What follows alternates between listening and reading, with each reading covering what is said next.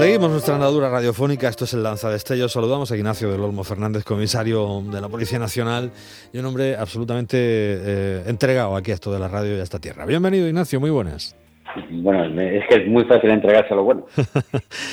Bueno, vamos a hablar de, conceptos de seguridad. Eh, al hilo de una, de una, conferencia que impartías hace, hace unas fechas, eh, precisamente en la Universidad Católica de Valencia, hablabas de ciberespacio y globalización, las nuevas perspectivas de seguridad que nos da este nuevo entorno en el que vivimos que que ya no tiene nada que ver. Cuando hablamos de seguridad ahora no, no tiene nada, prácticamente nada que ver cuando hablábamos de seguridad hace 20 años. Estamos eh, en, en, otra, en otra situación completamente, completamente distinta, ¿no? Porque, eh, por ejemplo, la cuestión espacial, ¿no? Pues, pues ya ahora con la digitalización, con el ciberespacio, ya no necesariamente tienes que estar en tal sitio para que te roben, porque te pueden robar, te pueden eh, hackear la cuenta de corriente quitarte el dinero estando donde les dé la gana.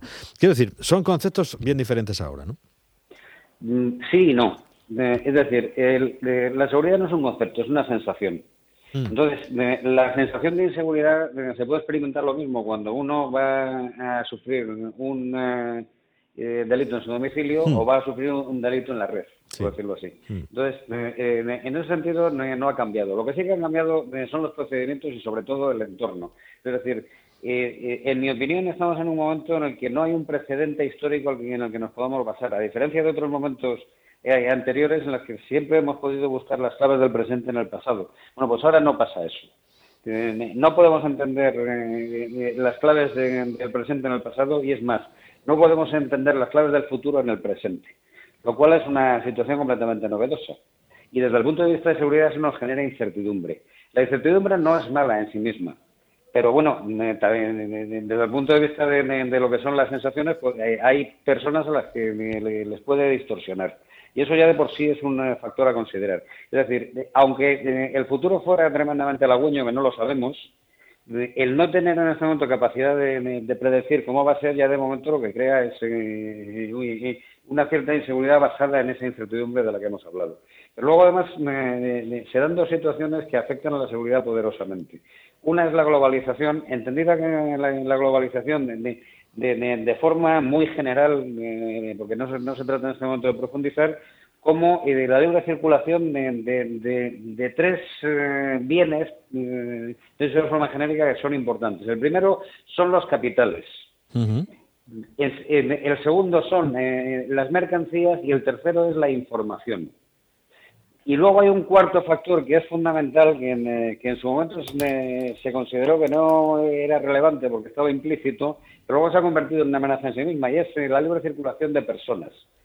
Mientras sea libre circulación de personas, y, recordamos el espacio Schengen, pues bueno, pero es que eh, se ha dado un fenómeno actualmente que es la, son las migraciones forzadas. Es decir, gente que tiene que, que abandonar su lugar de origen, pero no porque quiera, sino porque no quede más remedio, fundamentalmente por situaciones de violencia. Sí.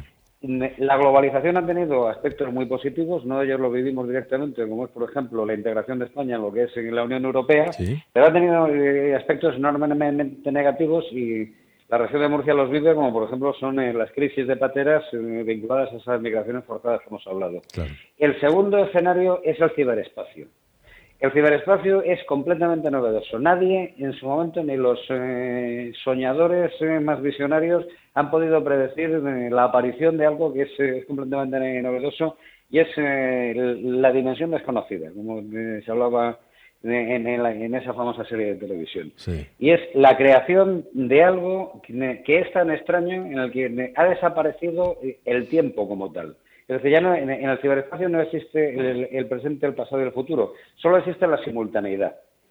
Y eh, para los seres humanos que somos eh, seres vivenciales y básicamente nuestra vida es una especie de viaje en el tiempo, entender la simultaneidad como el eterno presente es algo que nos cuesta muchísimo. Eh, no podemos hacerlo, pero realmente eso es el ciberespacio. Es decir, cuando tú entras y, y, navegas en el ciberespacio, utilizas un sistema se llama el hipervínculo y, bueno, va secuenciando tu viaje. Pero una vez que abandonas el, ciberespacio, el ciberespacio vuelve a ser exactamente lo que fue y es eterno presente. La mejor metáfora que se utiliza eh, por eh, la gente que ha intentado, o lo ha explicado, de hecho, ha explicado el, modelo del ciberespacio, es el mar. un océano, es decir, eh, algo que es una masa en el que si tú pasas con un barco se vuelve a cerrar y vuelve a quedar exactamente igual como estaba. Nos cuesta mucho entender ese tipo de cosas porque van en contra completamente de, lo que han sido nuestras experiencias vitales y las experiencias vitales de, nuestros predecesores. Pero esa es la nueva situación ese es el nuevo escenario de seguridad y de eso es de lo que hablaba yo. Una situación realmente novedosa, como tú bien decías, y, que, bueno, pues eh, nos cuesta porque quizás no, eh, al, tipo de a pie, a mí me, pues no, no, tengo constantemente presente esa cuña que atraviesa el mar y luego vuelve a estar como está y, pienso que, en fin, que lo que no vivo en primera persona eh, no, no, no, es lo que estoy haciendo. Una palabra, muchas veces, a veces participamos de redes sociales, de, de, de Internet, etcétera, sin darnos cuenta o sin pensar que todo lo que esté ahí, todo lo que se quede ahí, queda por siempre, ¿no? Incluso somos tan ingenuos como... Eh, yo a veces me, tengo que reír en redes sociales, eh, foto en, un aeropuerto, en una cafetería, toda la familia, desayunando en el aeropuerto de Sao Paulo. Vale, estupendo, pues ya pueden ir a robarte a tu casa sabiendo que estáis todos Sí, bueno, eso es, esa es la segunda parte, ¿no? Y es en la vulneración de la privacidad que hacemos eh, de forma completamente voluntaria. Pero ten en cuenta que hay otro segundo peligro del que no nos damos cuenta, mm. y es que eh, las redes sociales, más que el ciberespacio, han eh, hecho desaparecer lo que es el concepto de la personalidad. La personalidad tiene dos variantes. Eh, una es la personalidad jurídica, es decir, la atribución del, concepto jurídico de persona como titular de derechos y obligaciones, que es una, una de las contribuciones fundamentales de lo que ha sido el, pensamiento occidental. Los griegos fundamentalmente se opusieron al, al, pensamiento oriental creando el concepto de ciudadano que era básicamente eso, es decir, una persona titular de derechos y obligaciones. Y es lo que en este momento nos hemos constituido en el humanismo europeo. En segundo lugar es el concepto psicológico y es la identificación con tu imagen del yo. Bueno, pues en el ciberespacio tú puedes crear múltiples personalidades. Eso que se consideraría en psicología eh, eh, algo patológico, incluso eh, sería un síndrome calificable y en determinadas condiciones daría eh, lugar a un ingreso hospitalario, en este momento se, puede conseguir en Internet. Y el peligro fundamental, además de, las personalidades múltiples, es la desaparición de la responsabilidad personal. Mm. ¿Por qué es tan fácil cometer un delito en Internet? Porque no se puede atribuir ese delito a una persona en concreto. Como mucho se puede atribuir a un equipo desde el que se ha cometido ese delito. Eso es. Pero ¿cómo podemos identificar al que está detrás a una, de ese A una dirección IP, es lo más que puedes, que puedes llegar. Eh, la, dirección IP es un protocolo de identificación de los equipos dentro de Internet. Esto, desde, el punto de vista conceptual, es un poco complejo y intento simplificar.